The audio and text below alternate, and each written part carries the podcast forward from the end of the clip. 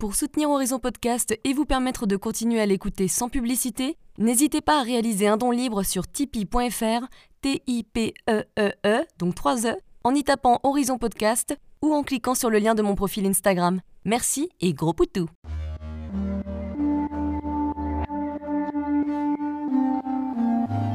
Hello, je suis Léna, passionnée de bien-être, mieux vivre et spiritualité. J'ai créé ce podcast pour faire connaître au plus grand nombre des méthodes alternatives pour aller mieux, que ce soit physiquement ou mentalement. Quel que soit votre problème, quelles que soient vos croyances, restons ouverts, restons curieux et testons. Hello Aujourd'hui c'est l'occasion de faire le point sur notre sexualité puisque je reçois Marie-Pierre Deschênes, québécoise, coach en sexualité et fondatrice du site Comme des lapins. J'adore ce nom.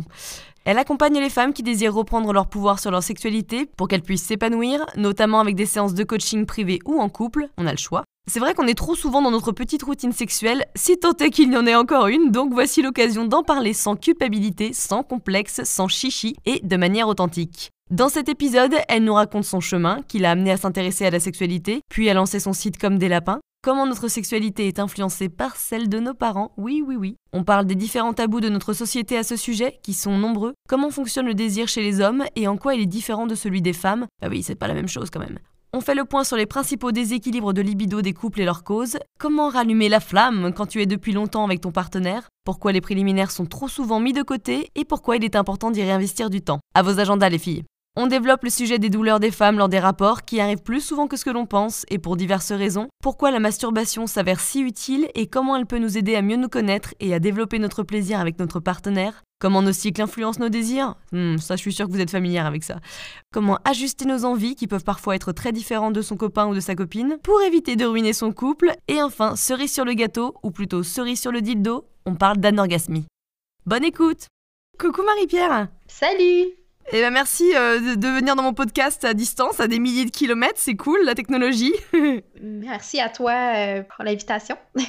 Alors on va un petit peu parler de, ton histoire personnelle pour que les gens te, connaissent. Présente-toi en quelques phrases. Oui, c'est une bonne question. Euh, bon, ben, moi, je suis Marie-Pierre. j'ai 28 ans, j'habite au Québec, donc c'est pour ça l'accent. Je suis coach en sexualité, donc euh, j'accompagne les femmes à reprendre le pouvoir sur leur vie sexuelle. Je suis quelqu'un d'assez introverti. Je suis quelqu'un qui adore passer du temps dans la nature. Euh, j'adore la randonnée, j'adore le yoga, j'adore la lecture. Donc ouais, je pense que ça décrit un peu, un peu euh, bien ma vie en ce moment. Est-ce que tu peux nous raconter un peu quand tu as commencé à t'intéresser concrètement à la sexualité et même à ta propre sexualité? Oui, ben en fait, je te dirais que ça fait déjà quelques années euh, que je m'intéresse à ce thème-là. J'ai vécu une relation de couple en fait pendant sept ans et demi euh, avec mon ex, une relation qui ne fonctionnait pas très bien, euh, mais dans laquelle j'ai choisi d'être pendant longtemps. Puis ma vie sexuelle fonctionnait pas très bien non plus, mais j'arrivais pas à mettre le doigt sur la raison. En fait, je pensais que c'était moi le problème. Je pensais que je faisais pas bien les choses. Jusqu'au jour où euh, je me suis rendu compte que euh, finalement, c'était peut-être pas moi le problème. Donc, euh, je dirais que ça tout part de là, en fait. Et puis là, quand j'ai rencontré mon nouvel amoureux, je me suis rendu compte que ça se peut avoir une vie sexuelle saine, que ça se peut avoir euh, du plaisir, que ça se peut être bien euh, dans son couple. Donc, euh, c'est vraiment là que je me suis rendu compte que cette sphère-là, dans nos vies, prend une grande place, mais qu'on n'y accorde pas assez d'importance. Donc, c'est vraiment pour ça que j'ai le goût de mettre ça de l'avant, que j'ai le goût qu'on en parle, j'ai le goût d'ouvrir la discussion aussi sur ce thème-là. Donc, ouais, je te dirais que mon parcours a commencé comme ça. Est-ce que tu penses que c'était une question de feeling finalement? Ah, ben oui, ça, ça c'est certain. moi, je suis une fille qui est très intuitive, je peux dire. Donc, euh, tout ce que je lance, tout ce que je fais dans la vie, je suis mon instinct. Tu pour moi, c'est comme ça. c'est comme ça que je fais mes choix. je pense que c'est surtout en euh, parlant avec d'autres femmes autour de moi que j'ai vu que c'est un thème qu'on abordait très très peu. Ouais, en France aussi, hein, c'est quand même euh, discret. Oui, Vraiment. Puis je trouvais que ça manquait vraiment beaucoup, beaucoup parce que moins on en sait, moins on en parle, plus on reste dans cette espèce de. De, de tabou un peu. Ouais, ouais, je pense que je pense qu'on peut dire ça, oui. Et plus jeune, t'étais très réservée face à tout ça ou au contraire, t'étais hyper à l'aise? Je dirais peut-être entre les deux, dans le sens où euh, j'ai, je n'ai jamais eu de gêne face à parler de ce, de ce thème-là. Euh, chez nous, c'était quand même euh, très ouvert, il n'y avait pas de problème. Dans ta famille, tu veux dire? Oui, oui. Euh, c'est ça, chez nous, c'était un thème qu'on a abordé quand même, mais de façon, comment je peux dire, sous des stéréotypes, en fait, très, très ancrés. Fait que, pour moi, c'était quand même je pense que j'avais une vision qui n'était pas nécessairement saine. Et puis, euh, c'est vraiment au fil du temps euh, que j'ai découvert, en fait, ce qui fonctionnait bien pour moi, puis ce qui n'était pas, euh, pas nécessairement vrai dans la vie. Donc, ouais. Ouais. Et alors, on va parler vite fait de ta carrière. Qu'est-ce qui s'est passé pour que tu en fasses une carrière? Tu as commencé en faisant des études sur quoi? Oui, en fait, moi, j'ai fait une maîtrise en travail social. Donc, j'ai terminé en 2016. En fait, c'est un master en France, je pense. Ouais, ouais, c'est ça. Parfait. Euh, donc, c'est ça. Euh, j'ai eu un poste d'intervenante dans un centre d'hébergement pour femmes pendant deux ans. Ouais. Puis ensuite, ben, j'ai lancé mon blog, donc euh, Comme des lapins. Ouais, il est marrant le nom. Oui, en octobre 2018. et puis là, tout a déboulé. j'ai lancé mes services de coach en janvier 2019. Donc, ça fait un peu plus d'un an. Puis euh, c'est comme ça un peu que ça s'est placé. Je te dirais que j'ai toujours eu cet amour-là pour les humains, pour comprendre l'autre, pour aller vers l'autre aussi. C'est quelque chose qui est en fait euh, très important pour moi et qui me remplit. Je pense que c'est ce qui, ce qui fait que j'ai choisi de faire cet emploi-là. En fait, c'est que ça me remplit, ça me nourrit, euh, ça fait en sorte que je, que je sens que je fais partie de la solution. Donc, euh, pour moi, je pense que c'est vraiment ce qui est le plus important. Ça devait pas être très facile de se lancer dans ce genre du milieu. D'ailleurs, tu étais freelance, donc tu étais auto-entrepreneuse. Euh, ça doit faire peur parce que, comme tu dis, c'est pas forcément très euh, ouvert comme milieu. on est tous pas très à l'aise, donc en faire un métier, faut être courageuse un peu, quoi. oui, je pense que oui, mais tu sais, j'ai cette espèce de vision que certains pourraient dire peut-être naïve de la vie. Puis, tu sais, je pense que pour moi, ça. J'ai pas nécessairement réfléchi au fait que c'était un thème euh, très tabou. Euh, pour moi, c'était juste très important qu'on en parle et je sentais que je devais vraiment changer les choses. Donc, c'est vraiment pour ça que je me suis lancée. Euh, mais c'est certain que ça fait peur au départ. Mais tu sais, les femmes que je côtoie en ligne sont des femmes qui ont le goût, qu'on s'ouvre là-dessus, qui ont le goût d'avoir plus d'informations sur ce thème-là. Donc, je pense que je côtoie quand même euh, beaucoup de femmes qui sont prêtes pour ça, qui sont prêtes à lire le blog, qui sont prêtes à me suivre et qui en veulent plus, vraiment, parce qu'elles sentent que ça, que ça change leur vie. Là. Ouais, et en fait, je pense que c'est des personnes qui sont prêtes à changer des comportements ou des, ou des mécanismes pour être plus épanouies, quoi. Mmh mais il faut déjà avoir envie de changer parce que je pense qu'il y a beaucoup de personnes qui sont un peu dans le déni, qui se disent bon bah c'est comme ça et c'est pas autrement et puis bah ça sera comme ça toute ma vie puis de toute façon il y a d'autres problèmes et puis voilà quoi tu vois. Ouais. Non c'est vrai hein. oui, oui. Vraiment, puis euh, je pense que tu mets le doigt en fait sur le cœur parce Ah, pas mon vagin, non, non. non, c'est ça. Euh, non, c'est ça, tu mets le doigt en fait sur le cœur de ce que je fais comme travail. Puis, parce que pour moi, en fait, c'est hyper important que les femmes comprennent que cette sphère-là de leur vie a un impact immense sur toutes les autres sphères. Donc, si tu fais le choix de pas t'en occuper, euh, c'est sûr que ça a un impact, mais euh, souvent les femmes le voient pas, euh, elles comprennent pas ce qui se passe, puis elles comprennent pas en fait que c'est que tout est lié au fond, tu sais. Mmh. Ouais.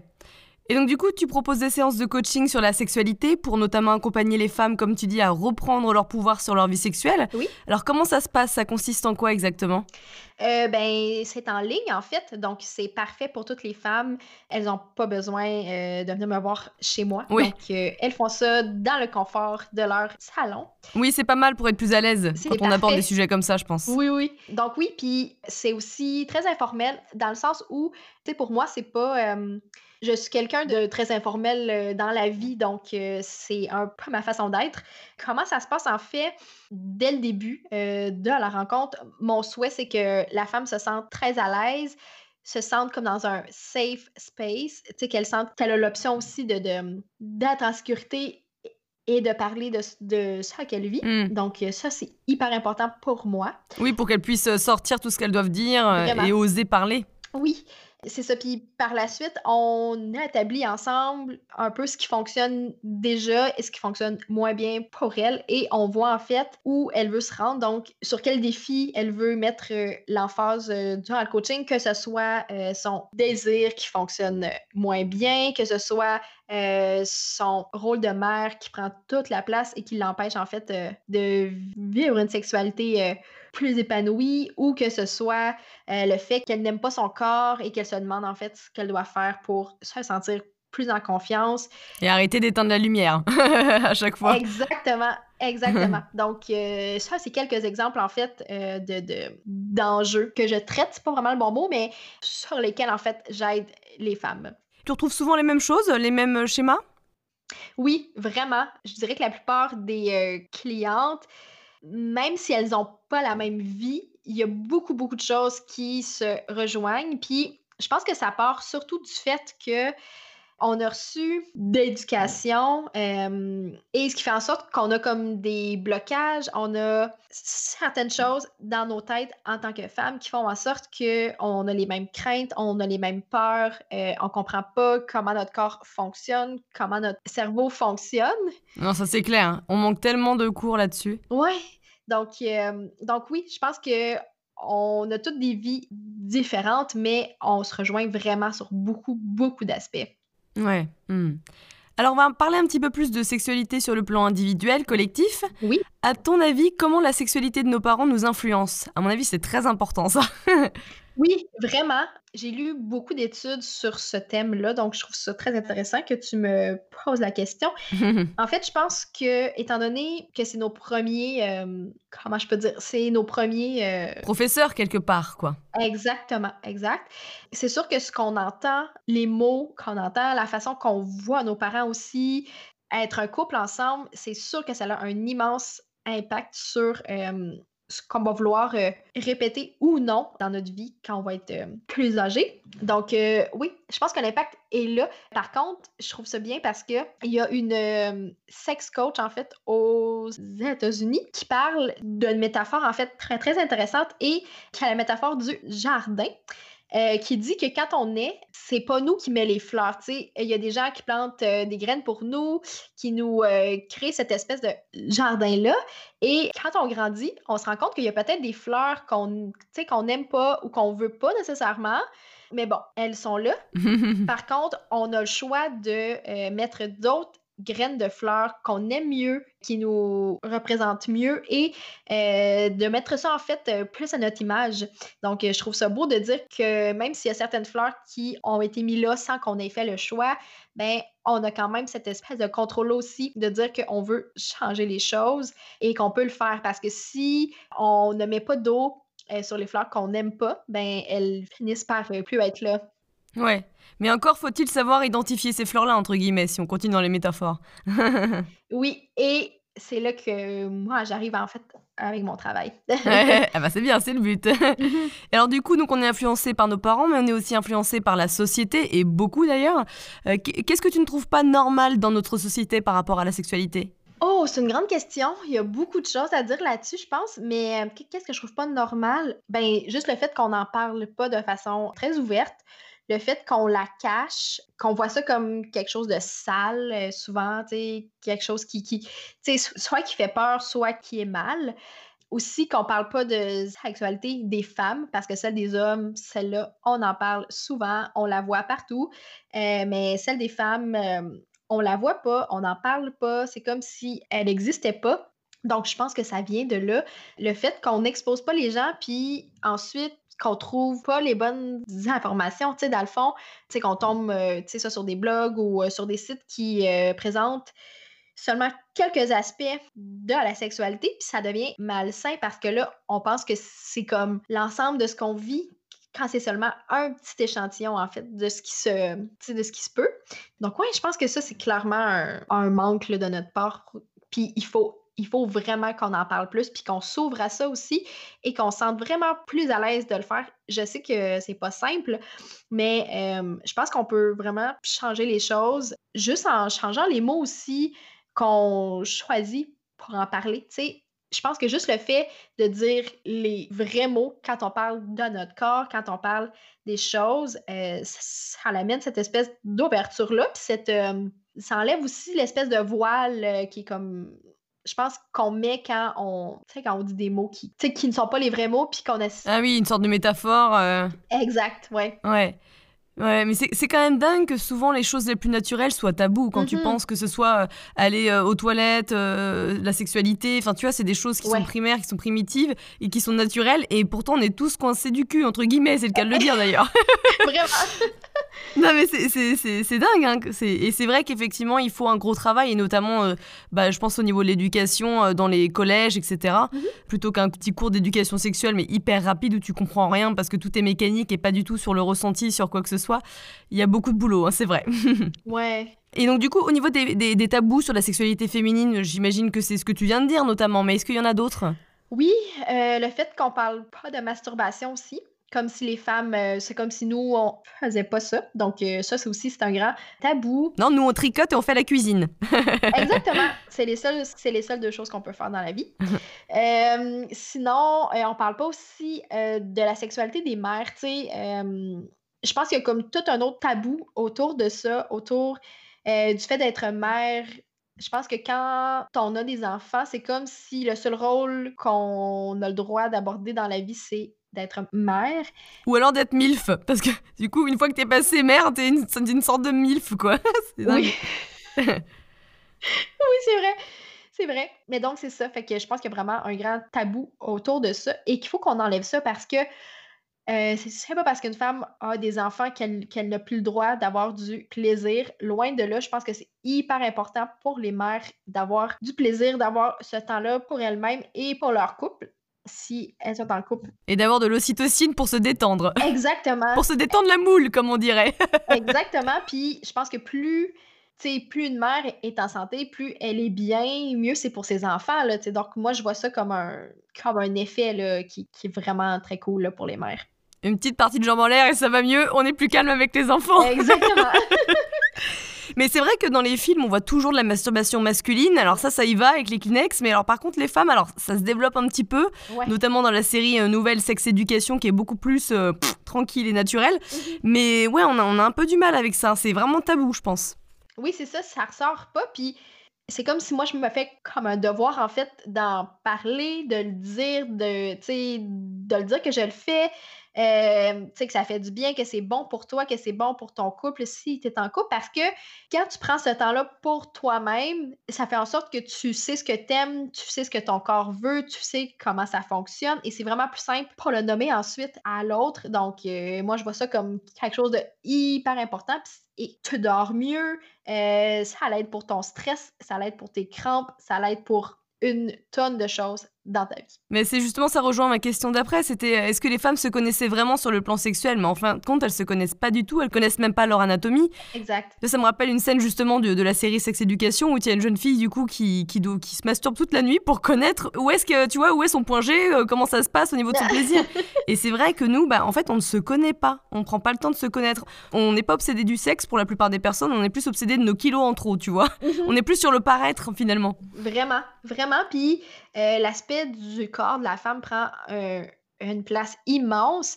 Il y a beaucoup, beaucoup de femmes qui s'empêchent d'avoir du plaisir parce qu'elles ne se sentent pas bien dans leur corps. Elles pensent qu'elles... Euh, c'est comme si elles méritaient pas, en fait, qu'on les aime. Euh, puis je trouve ça hyper triste, en fait, parce, parce que, ouais, je trouve, je trouve que ça prend une trop grande place versus ce dont on devrait vraiment parler, qui est le plaisir de la femme, de son corps, euh, du fait que c'est que c'est beau puis que c'est très important aussi qu'on en prenne soin au fond. Ouais, exactement, et qu'on l'entretienne. exact. Cette petite libido. et du coup, est-ce que tu penses que les femmes priorisent le plaisir de l'autre? Alors, je sais pas si ça se dit, mais je pense que tu me comprends. Oui. La plupart des femmes, elles s'expriment pas assez, elles expriment pas leurs besoins, leurs envies sexuelles de toute façon. C'est plutôt, j'ai l'impression qu'on accorde plus d'importance à l'homme, au plaisir de l'homme. Oui, en fait, je suis d'accord avec toi, puis je pense parce qu'on comprend pas nécessairement bien comment notre euh, plaisir fonctionne.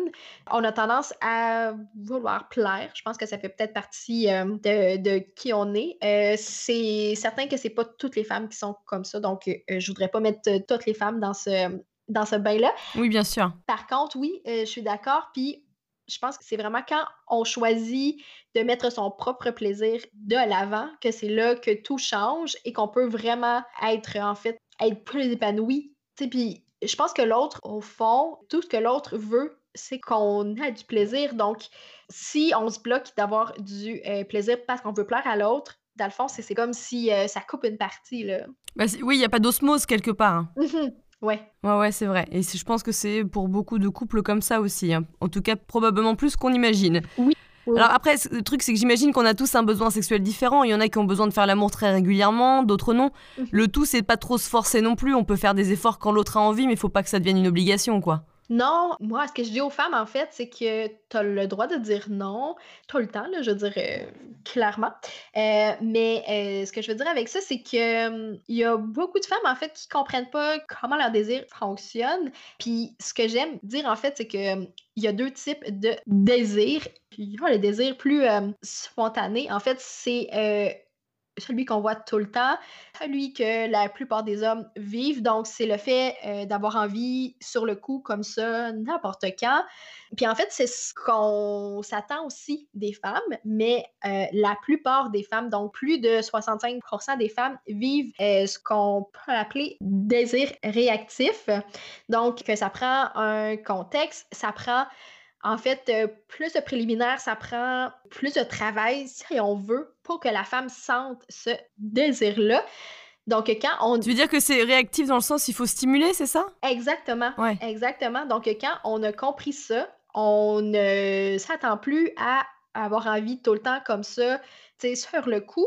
Donc, je pense que juste le fait d'en prendre conscience, ça change tout et euh, ça fait en sorte qu'on n'a pas les mêmes attentes envers nous-mêmes. Et euh, si les femmes savaient cette information-là, mon Dieu, que ça changerait tellement de choses. Et euh, quand j'en parle à mes clientes, ça les éveille aussi à ce monde-là, puis à dire, OK, je comprends ce qui se passe dans mon corps, je comprends ce qui se passe dans ma tête, je comprends pourquoi euh, j'ai pas envie comme ça tout le temps, mais que à force de, de, de hum, comment je peux dire, d'être en contact avec l'autre, c'est là que ça vient, c'est là que je sens que ça monte en moi, tu sais, puis je pense que c'est, ouais, que c'est, c'est- oui. Excuse-moi.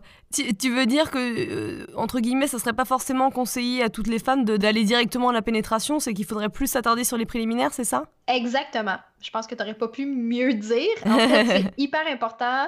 Euh, ça prend du temps, tu sais, puis je dis pas que qu'il faut pas le faire, tu sais, dans le sens où si tu sens cette envie-là, fais-le, oui, oui. Oui, chacun son trip. Mais la plupart des femmes ont besoin de plus pour se sentir prêtes et euh, pour avoir du plaisir, là, au fond. Ouais, mais c'est clair parce que tu vois, moi je vois par exemple, dans mon couple, avec moi je suis avec mon chéri depuis 11 ans et on accorde énormément d'importance aux câlins. Mhm. On fait toujours des câlins et ça nous connecte en fait, c'est hyper important. Oui, tellement. J'adore. Alors parlons un peu des douleurs des femmes lors des rapports parce que oui, quand t'as un vagin tout sec ou tout petit et l'autre il a une saucisse XXL, ça peut parfois virer au cauchemar. Oui, c'est clair. Moi, tu vois, quand je faisais, j'ai fait Roaccutane, je sais pas si tu connais, c'est euh, un médicament contre l'acné qui est Oui, vraiment euh, très oui, puissant. Mhm. Et, euh, et du coup, ça provoquait des sécheresses, notamment vaginales. Et moi, c'était tout sec. Et Oui. du coup, bah, j'avais pas de plaisir dans mes rapports parce que la pénétration me faisait mal, tu vois. Mhm. Et c'est des choses, et je pense que je ne suis pas la seule à avoir vécu ça. À mon avis, il y a beaucoup de femmes qui sont toutes sèches. il y a pas mal de douleurs chez les femmes, alors que les mecs, à moins qu'ils se fassent péter le frein, euh, c'est quand même Mhm. moins douloureux, quoi. Euh, oui, c'est vrai. Euh, absolument. Il y a beaucoup de douleurs, en fait, chez les femmes. Ça peut être dû à une tonne de choses. Ça peut être les hormones, ça peut être le fait qu'elles ne sont pas prêtes, que leur corps est, est pas assez dans l'excitation. Euh, ça peut être aussi le fait d'avoir un périnée, en fait, qui est trop serré ou trop euh, détendu. Donc, euh, ça peut être l'un ou l'autre. Ça peut être une foule de choses. Et c'est pour ça que je dis aux femmes que c'est très important de mettre du lubrifiant. Même si tu penses que tu n'en as pas besoin, tu en as quand même besoin. Puis, il n'y a pas de gêne aussi. Tu sais, c'est pas c'est pas parce que tu t'es une jeune femme, puis ben là, moi, tu moi, mon corps est euh, censé être en santé, euh, ça est censé fonctionner. mais c'est pas ça le point. Le point, c'est que c'est comme. euh, ça vient juste t'aider à te sentir mieux, puis à ce que ça se passe mieux aussi pour toi. Donc, moi, c'est vraiment un excellent truc. Puis, les femmes se sentent juste plus à l'aise aussi. Donc, euh, il y a comme moins ce, stress-là de dire Ah, est-ce que ça va tirer? Est-ce que ça va me faire mal Donc, euh, comme ça, ça enlève cette espèce de, de stress-là. Puis, on le sait que le stress, euh, c'est vraiment pas bon pour le sexe. Ah bah non, bah c'est clair, ça te bloque tout, hein. oui. y compris le vagin. Mais d'ailleurs, euh, du coup, en parlant des lubrifiants, j'avais vu qu'on pouvait utiliser de l'huile de coco. Tu en penses quoi, toi? Euh, oui, je pense que c'est une très bonne chose. Par contre, il faut juste faire attention. Euh, si on porte un condom, en fait, ce- c'est pas conseillé euh, parce que ça l'abîme, en fait, le, le- le condom. Le latex, non? Oui, ah, exactement. Donc, euh, donc ça, non. Mais si, euh, si vous, si vous n'utilisez pas de condom, euh, il n'y a vraiment pas de problème parce qu'en fait, c'est une huile euh, qui est neutre. Donc, il n'y a pas de risque pour le pH de la femme qui peut être un pH sensible et euh, on veut euh, vra- vraiment pas euh, vivre avec une infection non plus. C'est pas très cool. Donc, donc oui, si, si c'est ce que vous avez chez vous, ça peut être aussi très cool. Et ça peut être une huile aussi vraiment le fun pour faire des massages. Ouais. Donc, ouais. En plus, donc, ça sent bon. Exactement. exact. mais euh, mais c'est bizarre que l'huile, elle, elle détruise un peu le latex parce que tu te dirais que c'est de l'acide qui va détruire le composé, tu vois. Et en fait, non, là, c'est. ouais. Non, mais c'est juste parce qu'il y a plein de femmes qui pensent pas euh, à ça, mais c'est juste parce que je voudrais pas qu'il y ait des mauvaises euh, surprises non plus. euh. Ouais, c'est pour ça, j'avais, j'avais, vu- j'avais vu ça, je me suis dit, Hum, tiens, c'est bizarre. enfin bref, alors parlons de masturbation. Tu parles de masturbation pleine conscience, alors ça veut dire quoi? C'est, Est-ce qu'on va trop vite même pour jouir, c'est ça globalement ou... Ben, en fait, oui, je pense que on est dans un monde clairement où tout va hyper vite et euh, où on essaie de faire le plus de choses dans le moins de temps qu'on peut. Donc ça, c'est euh, c'est un piège dans lequel on peut tomber même euh, quand on prend du temps pour soi-même. Euh, donc c'est certain que si on prend toujours la même route pour se rendre vers l'orgasme, oui, ça fonctionne, mais ça reste qu'on ne découvre pas nécessairement notre corps, on ne découvre pas ce qu'il nous offre, puis ce qu'il aime aussi. Puis ça se peut qu'on passe à côté de, beaucoup de choses.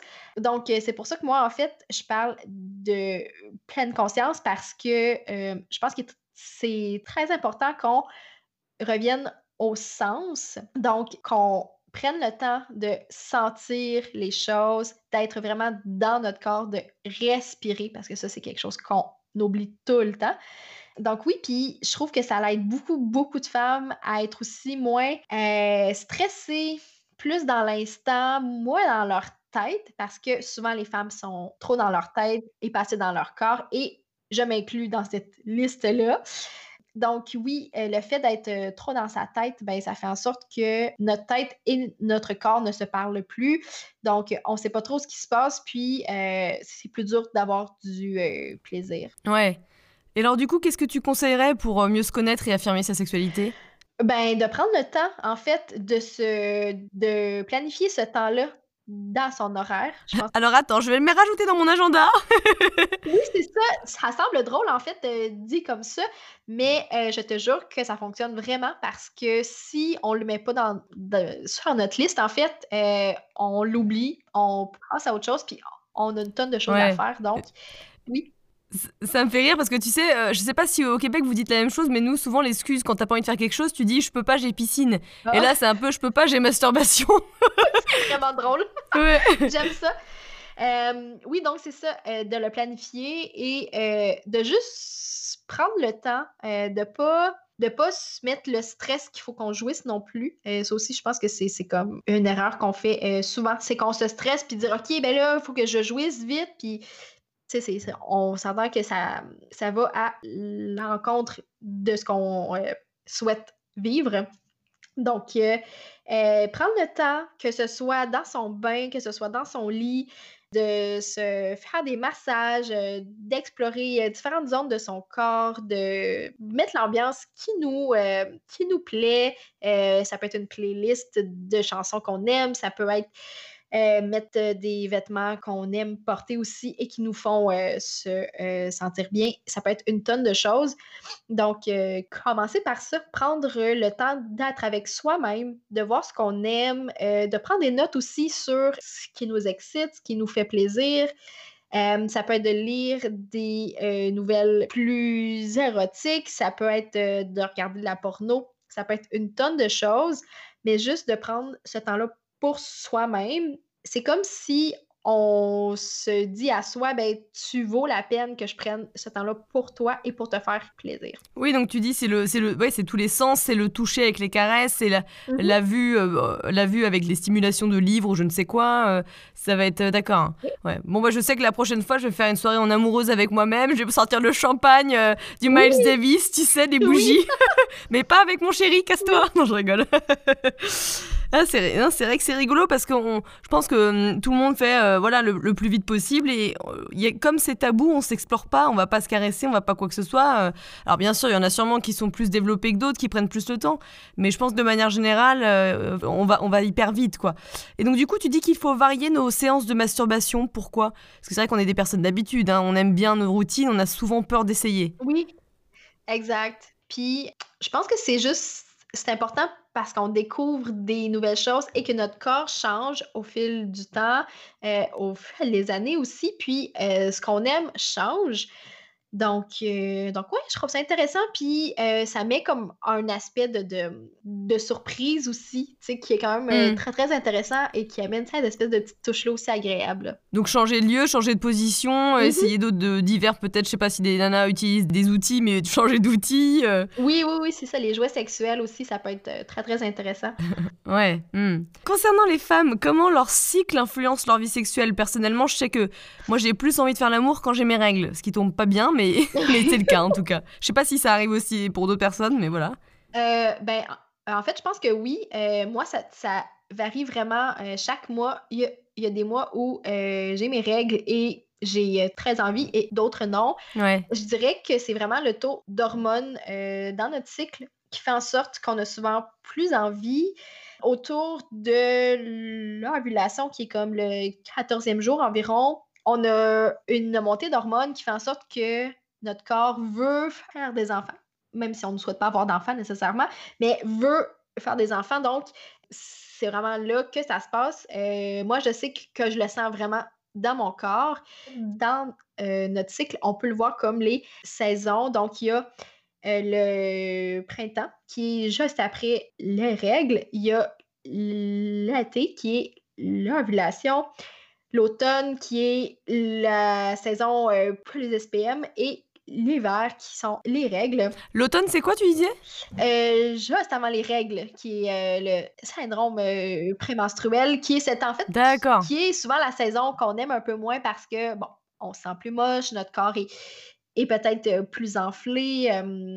on, bref, la plupart des femmes ne se sentent pas au top durant cette hmm. saison-là. Par contre, euh, ce, qui, est bien avec ça, c'est que quand on le sait, euh, on peut le nommer à l'autre et dire ben écoute, euh, voici pour les prochains jours, tu sais, je me sens pas top. Est-ce qu'on peut travailler, tu sais, sur quelque chose de plus, de plus intime, tu comme toi, dans le fond, tu dis que tu aimes les câlins, donc ça peut être ça, ça peut être, juste le fait de faire une activité, ça peut être le fait de prendre un bain à deux, tu sais, sans que ça mène d'autres choses. Donc, le fait d'être au courant de ces cycles-là, en fait, ça nous aide à être euh, plus en contrôle et à mieux comprendre aussi comment notre corps fonctionne, euh, ce qui fait en sorte qu'on a moins d'envie ou qu'on a vraiment, vraiment plus d'envie. Donc, oui, je pense que c'est un outil, en fait, euh, très, très cool on en parle de plus en plus, mais on a tous des envies différentes au niveau du cycle et pas que sur la sexualité. Tu vois, on a, mhm. on n'a pas envie de manger les mêmes choses, on n'a pas envie de faire le même sport. en fait, il faudrait, pour chaque bout de cycle, c'est comme si c'était une saison, quoi. Et c'est vrai qu'on voit de plus en plus d'articles qui se développent là-dessus, ce qui est très utile. Oui. Parce qu'on est des personnes différentes, en fait. On n'est pas du tout la même personne. Si tu fais, euh, je sais pas, par exemple, du, du sport, un marathon euh, en fonction de ton cycle, je suis mhm. sûre que tu n'as pas les mêmes résultats parce que tu n'as pas la même forme et ni les mêmes, le même taux d'hormones, ce qui influence tout d'ailleurs. Oui, vraiment. Alors, alors, on va parler un petit peu du couple, parce que ça, c'est très important. Quels sont les principaux déséquilibres libido dans un couple et les causes, à ton avis? J'en ai parlé tantôt, en fait, le, le fait que les femmes n'ont pas le même type de désir que les hommes, donc euh, le fait que les attentes ne sont pas les mêmes, euh, ça peut être clairement une source de déséquilibre. Euh, ça peut être aussi le fait que, bon, ici on parle de la fameuse charge mentale qui fait en sorte que la tête des femmes est remplie de choses remplies, euh, de longues listes de choses à faire, à penser. Et euh, clairement, ça l'amène du stress. Donc, euh, ça fait en sorte que l'envie est peut-être moins présente. le fait aussi, en fait, tantôt, on parlait du cycle les femmes. Donc, ça aussi, ça peut être une cause. Il y a vraiment euh, en fait, plusieurs choses qui peuvent, euh, qui peuvent être euh, la cause. Je dirais que ça varie vraiment d'une femme à l'autre. Par contre, ce qu'on aborde moins aussi, c'est certaines femmes qui vivent plus d'envie que leurs hommes. ça, on en parle moins, mais j'en vois aussi beaucoup, beaucoup sur mon groupe. Puis, souvent, les femmes comprennent pas parce qu'elles se disent, ben, c'est pas normal, je pense à avoir plus envie comme mon amoureux. Et elles se sentent en fait gênées de ça. Souvent, c'est ça qui se passe. Elles se sentent quoi, pardon? Gênées. Donc, ouais. Ouais. Elles ont de la gêne par rapport à ça. Parce qu'elles veulent, elles veulent plus faire l'amour que leur mec, c'est ça? Oui, exactement. Ouais, c'est vrai que c'est pas courant, on n'y pense pas, tu vois. Ouais. Oui, puis euh, il y a vraiment plus de femmes qu'on pense qui, euh, qui vivent ça. Donc oui, ça peut, ça peut partir d'une tonne de causes. Ça peut être les hormones, euh, les enfants aussi. Tu sais, le fait clairement que le fait d'avoir des enfants, ça change tes envies. Ou d'avoir un chien, je pense à ça parce qu'on vient d'avoir un chien qui dort dans notre chambre et c'est un peu perturbant. Exactement, exactement. Donc, euh, donc, donc, oui, je pense que ça peut être vécu en fait euh, de différentes façons par euh, plein de femmes. Ça peut être aussi au niveau des, habitudes de, vie. Ouais. Donc, ouais, ça peut être une cause aussi. Mais c'est vrai qu'en plus, les hommes, bah, eux, ils sont beaucoup plus mécaniques. Et toi, comme tu disais, les femmes sont mentales. Donc, déjà, de base, on fonctionne pas pareil. Donc, c'est ouais. c'est pas du tout le même, les mêmes préliminaires, entre guillemets, qu'il faudrait préparer, quoi. Exactement. Alors, Comment faire pour rallumer la flamme quand tu vivais avec ton mec ou ta copine depuis belle lurette? Oui, euh, c'est une excellente question. En fait, pour sortir d'une espèce de routine, parce que souvent, c'est ça qui s'installe. Euh, ce qui est intéressant, en fait, c'est euh, la première étape, c'est qu'on le nomme. Le fait qu'on s'en rende compte, je pense que c'est le plus important parce que si on est pris dans ce cercle-là, mais qu'on s'en rend pas compte, ben c'est clair que c'est dur de changer les choses. Du genre, chérie, c'est ton anniversaire, une petite pipe pour l'occasion, tu sais, la seule dans l'année. Exactement. oui, c'est ça. Donc oui, euh, le fait qu'on le nomme à l'autre aussi, qu'on dise, ben écoute, ça fait longtemps qu'on est ensemble, euh, je sens que ça manque un peu de, de de surprise. Euh, de... piquant. Euh, oui. La deuxième chose que je dirais en fait qui est très importante, c'est qu'on nomme ce qu'on aime et ce qu'on aime moins de ce qu'on vit actuellement. Donc, ça faire une liste et de dire, bon, ben, voici les choses que j'aime, voici les choses que je n'aime pas. Et se faire une liste aussi sur ce qu'on veut faire. Donc, il y a peut-être des choses qu'on a le goût d'essayer, euh, ça peut être euh, d'inclure des jouets, ça peut être euh, de regarder la porno ensemble, ça peut être de se planifier une soirée en amoureux chaque mois. Ça peut être plein, plein de choses. Donc, de faire cette liste-là et de la partager avec l'autre pour voir en fait ce qui, qui ressort. Et c'est vrai que c'est une règle d'or parce que c'est de la communication entre couples et d'ailleurs pour tous les problèmes, on a besoin de communiquer et de dire bon bah voici ma version et toi sa version c'est quoi? Parce que ton, ton copain ne peut pas ou ta copine euh, ne peut pas deviner ce que toi tu ressens forcément et c'est ça c'est c'est vraiment très important de communiquer ça. Oui, hyper important. Puis la troisième étape, qui est sûrement la plus importante, c'est de mettre tout ça dans un plan d'action et de le faire parce que souvent, euh, c'est beau, OK, faire la liste, dire, OK, euh, on va faire ça, on va planifier ça, mais si on le fait pas concrètement, ben c'est sûr que les choses ne changeront pas. Il y a une chose aussi que je trouve euh, très intéressante et qu'on nomme pas souvent, qui est très importante en fait pour les couples qui sont ensemble depuis longtemps, c'est cette notion d'intimité. et puis, en fait, tu l'as mentionné tantôt, toi et ton amoureux, euh, vous aimez ça être euh, près l'un de l'autre vous serrer dans vos bras. Et euh, je pense que c'est ce qu'on oublie souvent quand on est en couple depuis longtemps, c'est Mmh. ces petits instants-là Ouais. d'intimité, tu sais, le fait qu'on se euh, tient la main, qu'on se flatte les cheveux, qu'on s'embrasse, qu'on se touche. C'est tous des gestes, en fait, qui font en sorte que euh, ça garde un peu les braises chaudes. Et euh, quand on vient pour faire l'amour, c'est comme plus simple d'allumer la flamme si les braises sont chaudes que si c'est froid depuis longtemps. C'est clair. Mais c'est vrai que, tu vois, ça me fait penser à un truc. euh, tu vois, des fois, t'as eu des journées stressantes et donc, du coup, il est 22h et t'as même pas fait un bisou. Et ça, moi, j'aime pas du tout, donc j'essaye d'éviter. Mais à côté de ça, il y a quelque chose qui manque. Des fois, ça peut être la connexion, tout simplement la connexion. Et je trouve que juste d'avoir une connexion, par exemple, euh, moi, ça m'est déjà arrivé avec, avec mon chéri, de juste se caresser la main, mais tu sais, comme si euh, tu te découvrais, quoi. Vraiment pas du tout sexuel ou quoi que ce soit, juste, euh, Mhm. tu vois, un côté, on se connecte, en fait. On met nos mains ensemble. Oui, tu vois vraiment le côté au ralenti un petit peu et là on éveille tous nos sens et c'est je pense que du coup notre aura se mélange très bien et ça fait une belle connexion un bon feeling qui nous renforce quoi Oui, c'est vraiment beau ce que tu dis, c'est euh, exactement ça.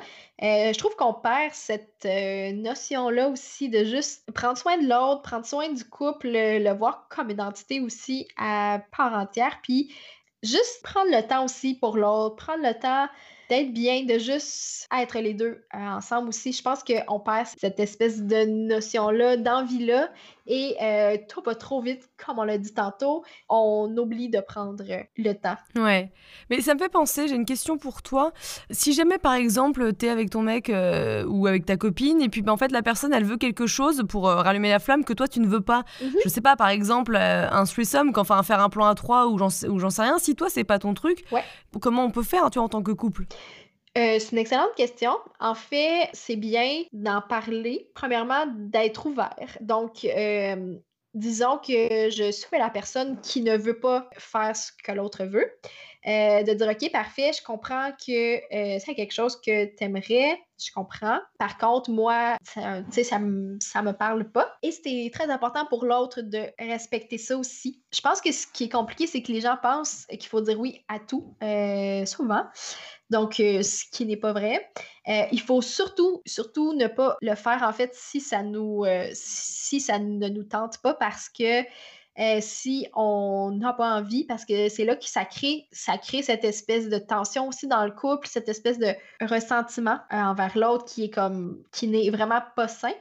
Une autre chose aussi qui peut être très intéressante, c'est de trouver une espèce de compromis. Donc, dire, OK, parfait, moi, je ne veux pas faire cette chose-là. Par contre, euh, je suis prête à me rendre jusqu'à tel point et de, de- de trouver ce- cette espèce de compromis-là qui peut euh, plaire aux deux. Dans le fond, plus on en parle, plus on est informé aussi sur, euh, sur ça. Parce que je pense souvent ce qui nous fait peur et ce qui fait qu'on dit non, c'est qu'on n'a pas les informations. On n'a pas les bonnes euh, informations. On ne sait pas comment ça fonctionne. On ne sait pas comment ça va se passer.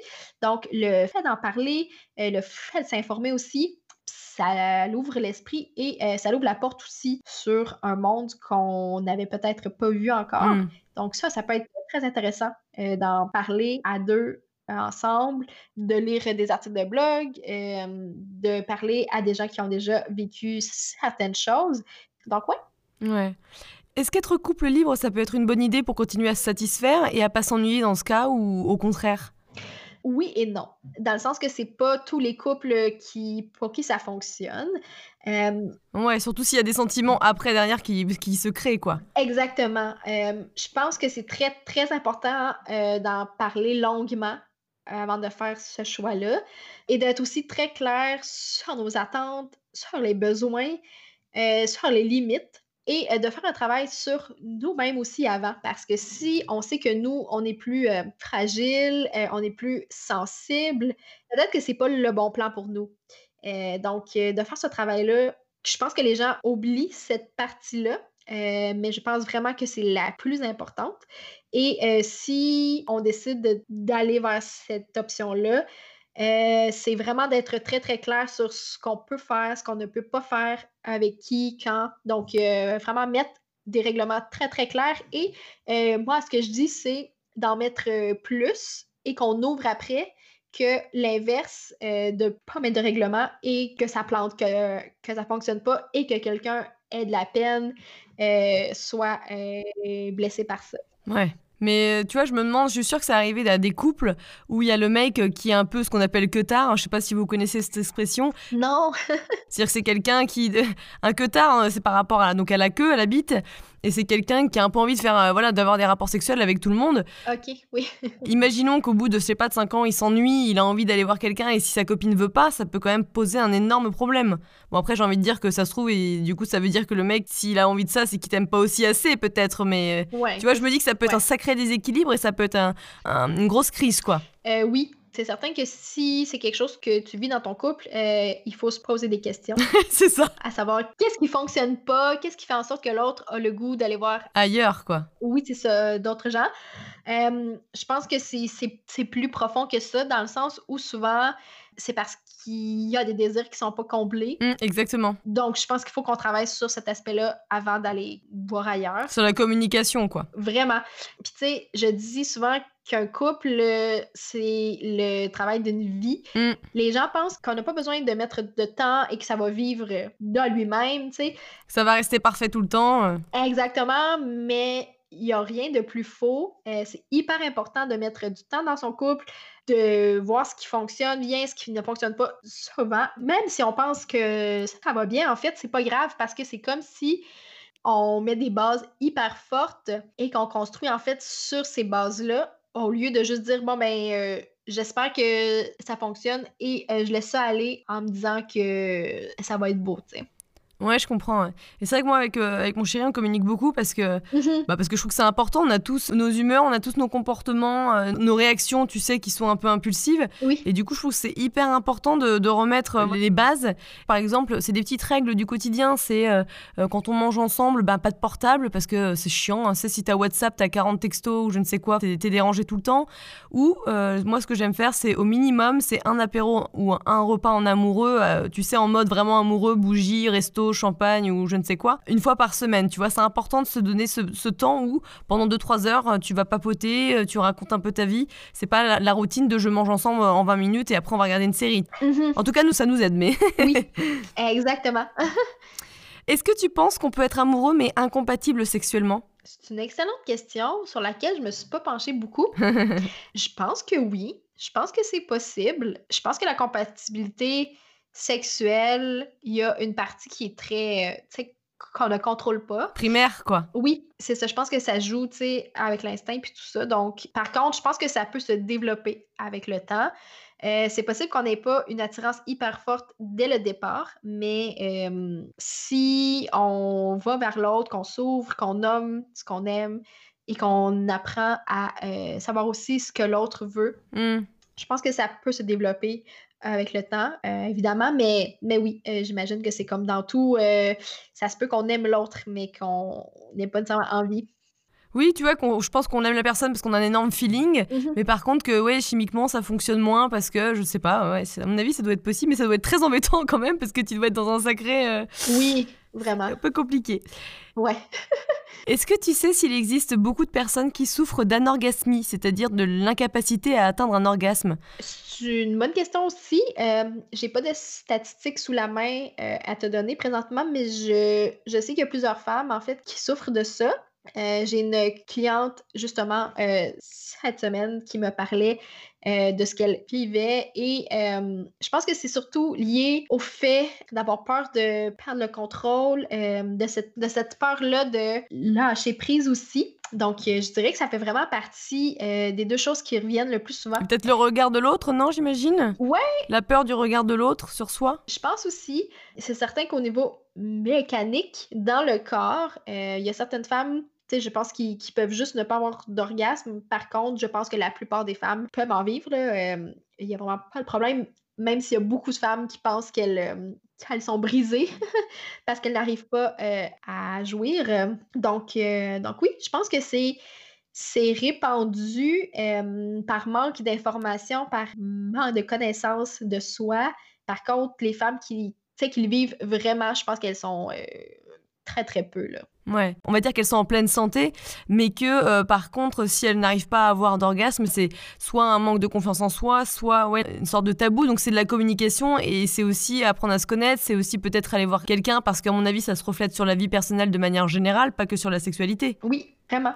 Tout ce que tu as dit euh, est euh, très très vrai. ouais.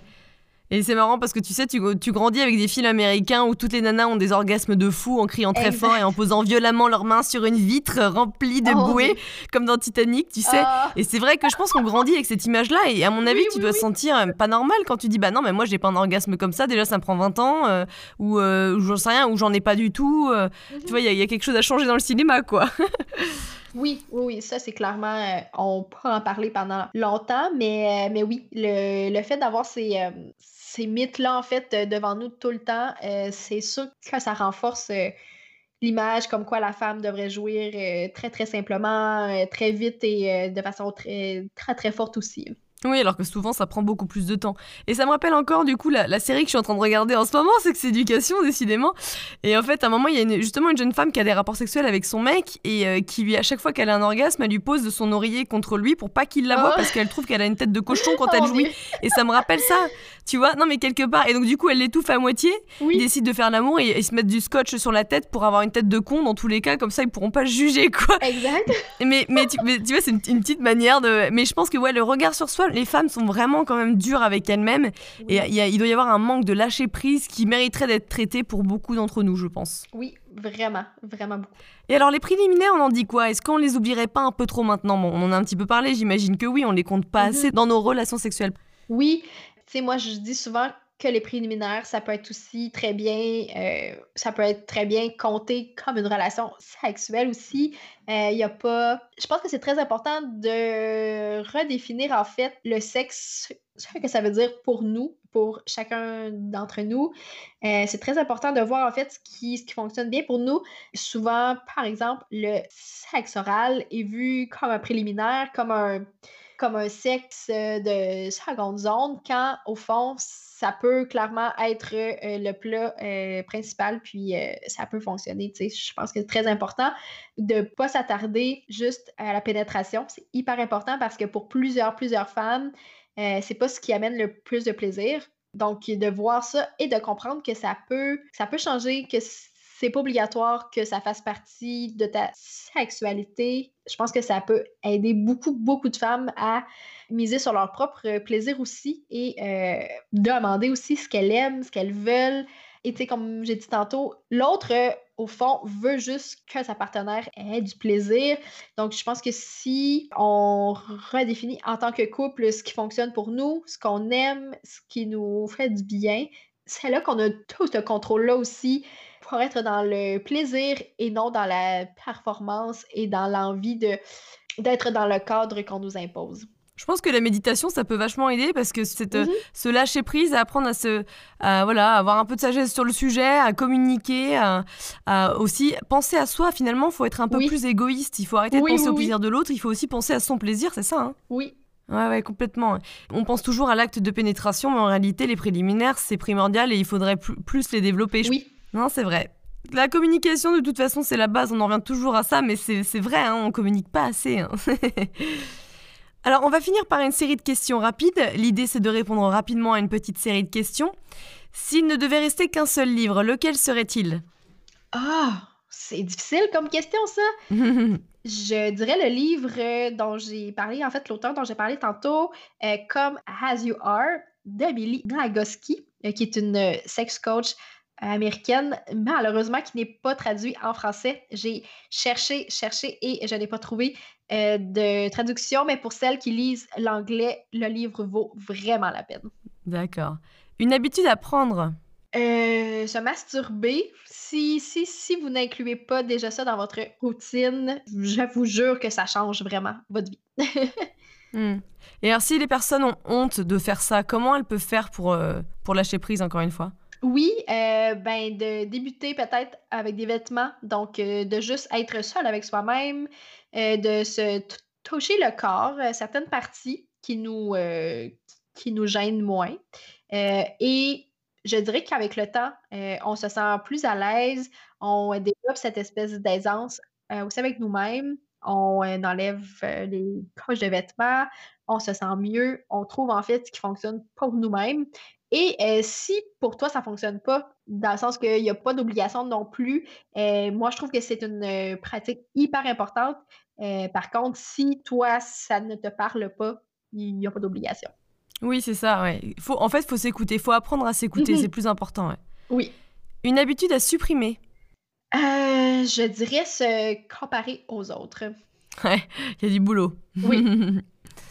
Un complément alimentaire qui marche vraiment pour booster la libido euh, bonne question. Au niveau de l'alimentation, ça varie vraiment d'une femme à l'autre. Par contre, si je peux, peut-être que ça répond pas à ta question, mais je dirais que faire plus de sport, ça, en tout cas, moi, je sais que ça a un impact immense euh, sur comment je me sens dans mon corps. Et le fait de manger des aliments plus simples pour son corps aussi. Je pense qu'on n'a pas besoin vraiment de, de suppléments, euh, mais de manger de façon plus saine et avec plus de plaisir. Ouais, ouais, ouais une sorte d'équilibre qui fait qu'on est mieux dans ses baskets, quoi. Oui, oui, oui. Ouais. Le meilleur outil sexuel pour pimenter la vie amoureuse? J'aurais envie de dire la communication. je sais que c'est un peu. Euh, non, mais c'est bien, ouais, c'est clair. C'est un peu beige, mais, euh, mais oui, je, je pense que c'est vraiment la clé. Ouais. Est-ce que tu as un mantra ou une phrase importante pour toi?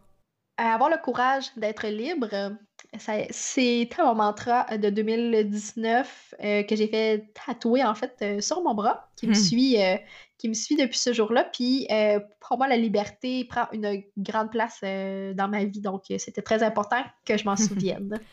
Alors, est-ce qu'il y a quelque chose que j'ai oublié de te poser ou quelque chose que tu aimerais que tu aimerais aborder vite fait? Je pense qu'on a abordé beaucoup de, beaucoup de choses aujourd'hui. J'aurais le goût de dire euh, aux femmes qui t'écoutent, euh, ben, en fait, qui nous écoutent, de s'informer, de lire plus de livres, d'écouter plus de podcasts, de lire des blogs. Euh, vraiment, s'informer, c'est la base de tout et c'est vraiment la première étape pour reprendre le contrôle euh, sur sa sexualité, je pense que c'est euh, clairement euh, l'étape la plus importante. Ça t'oblige à rien en plus. Oui, oui, oui, c'est ça. Ouais, ouais t'as raison. Où est-ce qu'on peut te trouver? oui, sur mon site web comme des lapins donc, euh, toutes les informations sont là. Sinon, sur Instagram, euh, donc euh, sous mon nom, Marie-Pierre Deschaines. Et sur le podcast aussi de Comme des lapins, les préliminaires. Hum, ce titre est génial, j'adore. eh bien, merci Marie-Pierre. Merci beaucoup.